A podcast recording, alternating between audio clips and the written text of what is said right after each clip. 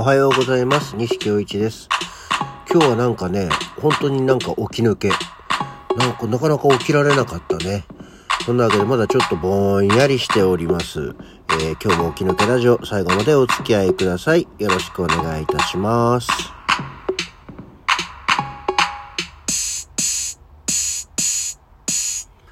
改めましておはようございます。9月17日金曜日午前6時32分起き抜けラジオでございます。いや、なんか本当にね、寝れなかったんじゃないな。起きらんなかったね。あのこの年になりますと夜中にね、一回ぐらい目が覚めておトイレに行ったりするんですけど、えーあれって何なんだろう？こう、トイレに行きたくなって起きるのか、なんか目が覚めちゃうから、ついでにトイレに行くのかね、よくわかんないですけど、今日はなんかトイレに起きなかったので、朝、夜中に起き、してた分のトイレに行った量が 出たりしましたよね。なんか、ふーん。でも相変わらずなんか、今日は眠いな。すごいこう、まだぼんやりしてる。珍しいです。はい。そんなわけでですね。えーもう9月の17日になりまして、えーまだですね、我が家の大学生の息子は、あのー今日、今日まで、一応我が家的には夏休みということで家にいましたね。で、今日帰るんだそうですよ。で、今京都に、今日、今日今日言ってますけど、京都に住んでて、で、私明日から、まあ三連、世の中的に3連休ですけど、私仕事が4連休だったんで、あ、じゃあ、なんかレンタカーでも借りて、車でバーっと夜中のドライブしながら帰るか、イエーイみたいな話をしてたんですけど、台風がね、なんかまっすぐ来てやがるじゃないですか。で、ちょうどうまい具合に、明日の朝方ぐらいにこう関西圏がものすごいことになるっていうんで、え急遽、レンタカーをやめて、えー夜行バスで帰ってもらうことにしましたけど、まあ、本来だったらね、そう、これもレンタカー、前の日あの、いわゆる今日出発の昨日の段階でまあそれが、うわーってなったから、前の日にレンタカーキャンセルしたんですけど、あの、本当だったらキャンセル料がかかるんだけど、今、緊急事態宣言が出てるから、えーこの時期直前のキャンセルでもキャンセル料はいただきませんみたいな感じで、ちょっと良かったなぁと。思っている次第です。本当はね、えー京都あたりピューンと車で行って、えーちんたら下の道で帰ってきたりしようかなと思ってたんですけども、まあ天気が悪いんでね、台風迎えに行って台風と一緒に帰ってくるんじゃ何にもできないし、まあね、自家用車そういう時走ってんのすごく怖いし危険だから、まあやめといていいでしょう。これがね、若い頃だったらね、イエーイみたいな感じで、あの、遊んで行ったと思うんですけどね。昔も学生の頃に台風ガンガン来てる時に、えーまあ学校からちょっと行くと江ノ島の方に行けたんで湘南の海に、えー夏遊びに行って大荒れに荒れてるもう大しけの少年の海で遊んでて波に飲まれて上だか下だかわかんない今どこにいいんだかわかんないような状態で気がついたら顔面を海底の砂のとこにガリガリガリガリってやってて若干死ぬかと思ったような時ことがありましたけどねあれはまだなんか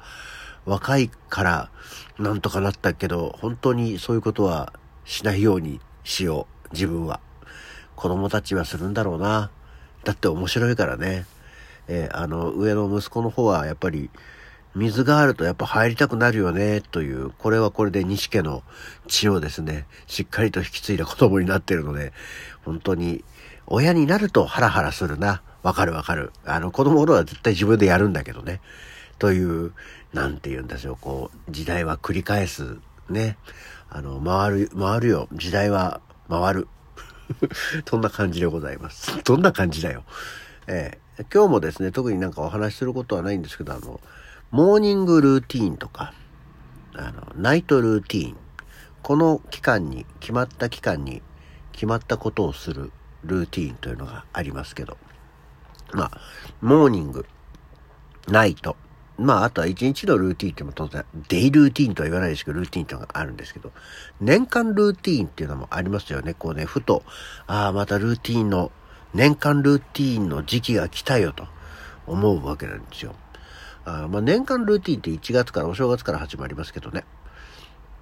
まあ、月ごとになんかあるわけじゃなくて、まず最初に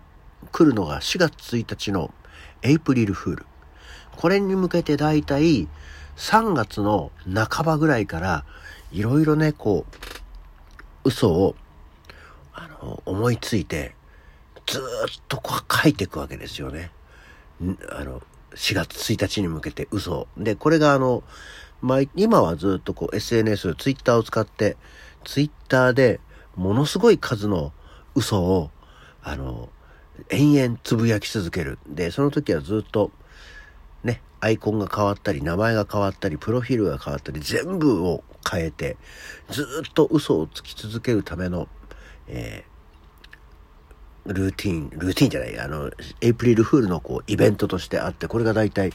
3月入ると、あ、そろそろやんなきゃなって言って半ばぐらいからずっと嘘を仕事中でも普段でもこう考え続けるっていうのがあります。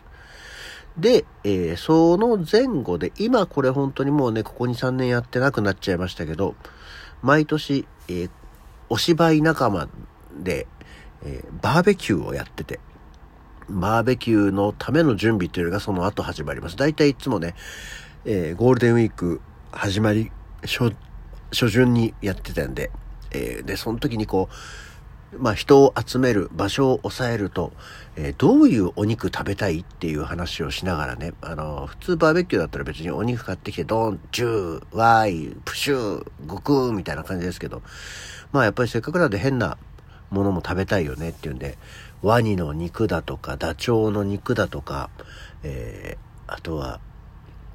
ダチョウの卵。あの、大きいね、本当にもう、あの、小玉スイカぐらいあるような卵を買ってきて大きな目玉焼きをやったり、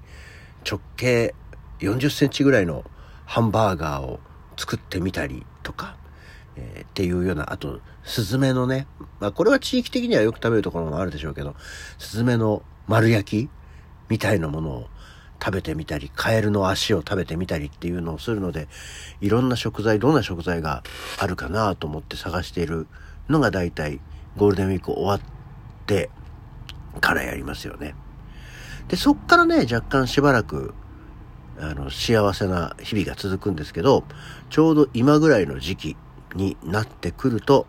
えー、近所の郵便局にも書いてありましたけど、年賀状の印刷受けたまわります。このポスターが出てきたらまたもう、今年最後の大仕事ですよ。